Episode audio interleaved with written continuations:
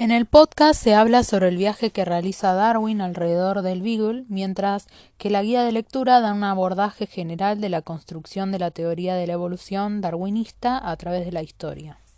En este video profundizaremos en la teoría de Darwin sobre los conceptos como la reproducción diferencial, la variabilidad y la selección natural. Pero primero debemos tener en claro qué es una especie. Una especie no es una agrupación de individuos idénticos, sino que existe una gran variedad dentro de la misma especie, llamada variabilidad o diversidad. Una especie es un conjunto de individuos fértiles cuya descendencia también es fértil. La similitud física no es una condición necesaria ni suficiente para determinar que dos individuos pertenecen a la misma especie. Por otro lado, los individuos nacen con diferentes características y éstas quedan determinadas en el individuo desde el momento de su concepción. Estas características están establecidas en su material genético que es responsable de esa diversidad. ¿Y qué hace que de pronto aparezcan nuevas características en el material genético? Hay varios mecanismos involucrados en ello, pero lo importante es que tan solo es una cuestión de azar. Ahora bien, ¿Estas variantes observadas estarán presentes en todas las poblaciones de la especie? ¿O habrá poblaciones en las que predominan determinadas variantes sobre otras? Veamos el siguiente ejemplo. ¿Qué pasó aquí? nos preguntaremos. Bueno, podemos dar cuenta a través de este video que estas poblaciones de conejos pertenecen a la misma especie. Por ejemplo, de acuerdo con la teoría de ancestro común, sería lógico razonar que en un principio las poblaciones eran semejantes. Pero luego algunas coloraciones en su pelaje resultaron más beneficiosas que otras a la hora de camuflarse de sus depredadores, es decir, los lobos, de acuerdo también con el ambiente en que se desarrollaran.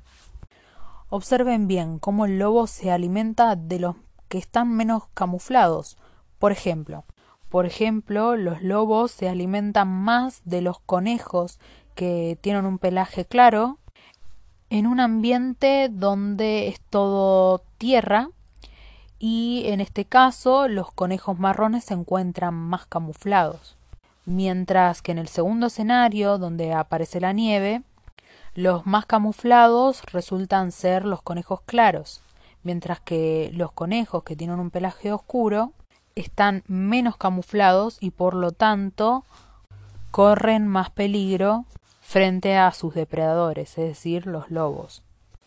Entonces podemos decir en este caso que los individuos que tuvieran similar coloración que su hábitat tendrían más oportunidades de sobrevivir y de llegar a la edad reproductiva. Esto podría asegurar mayor cantidad de descendencia respecto de los que no pudieron camuflarse.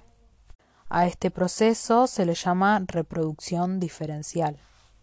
Mediante el proceso de reproducción diferencial, la población mencionada acumularía cambios de forma gradual. Con más frecuencia podríamos encontrar individuos con pelajes más oscuros o más claros, con patas cortas o más rápidas, en un proceso lento y gradual. Así, a lo largo del tiempo, esta población podría transformarse de tal manera que dejaría de pertenecer a la misma especie que las otras poblaciones, originándose una nueva especie de conejo que no podría tener descendencia fértil con la especie original. A este proceso de éxito diferencial en la reproducción de individuos a partir de las características presentes que le resultaron ventajosas en dicho ambiente se le llama selección natural. El resultado de ello es la adaptación evolutiva, es decir, la acumulación de características heredadas que podrían facilitar la capacidad del organismo para sobrevivir y reproducirse en ambientes específicos, como los conejitos claros que pudieron reproducirse más en un ambiente con nieve que los más oscuros, al igual, por otro lado, que los conejos marrones que se pudieron reproducir más que los claros en un ambiente donde predominaba la tierra. ¿no? Se debe tener en cuenta que la selección natural no es una fuerza que impulsa a los seres vivos hacia la perfección. sino que es un proceso gradual que actúa sobre las diferencias existentes entre los individuos en relación con un ambiente determinado. A su vez también debemos tener en cuenta que un rasgo favorable para un ambiente puede no serlo en un ambiente diferente. Por ejemplo, si bien la coloración del pelaje marrón en una población de conejos le era favorable a los mismos para sobrevivir en un ambiente de tierra, esta coloración que poseían no lo era en un ambiente con nieve, ya que no se podían camuflar de sus depredadores, es decir, los lobos.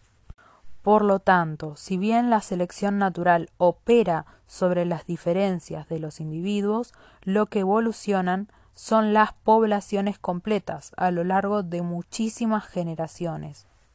Por último, recuerden que la variabilidad es previa a la selección natural y que sobre ella el ambiente ejerce su presión selectiva.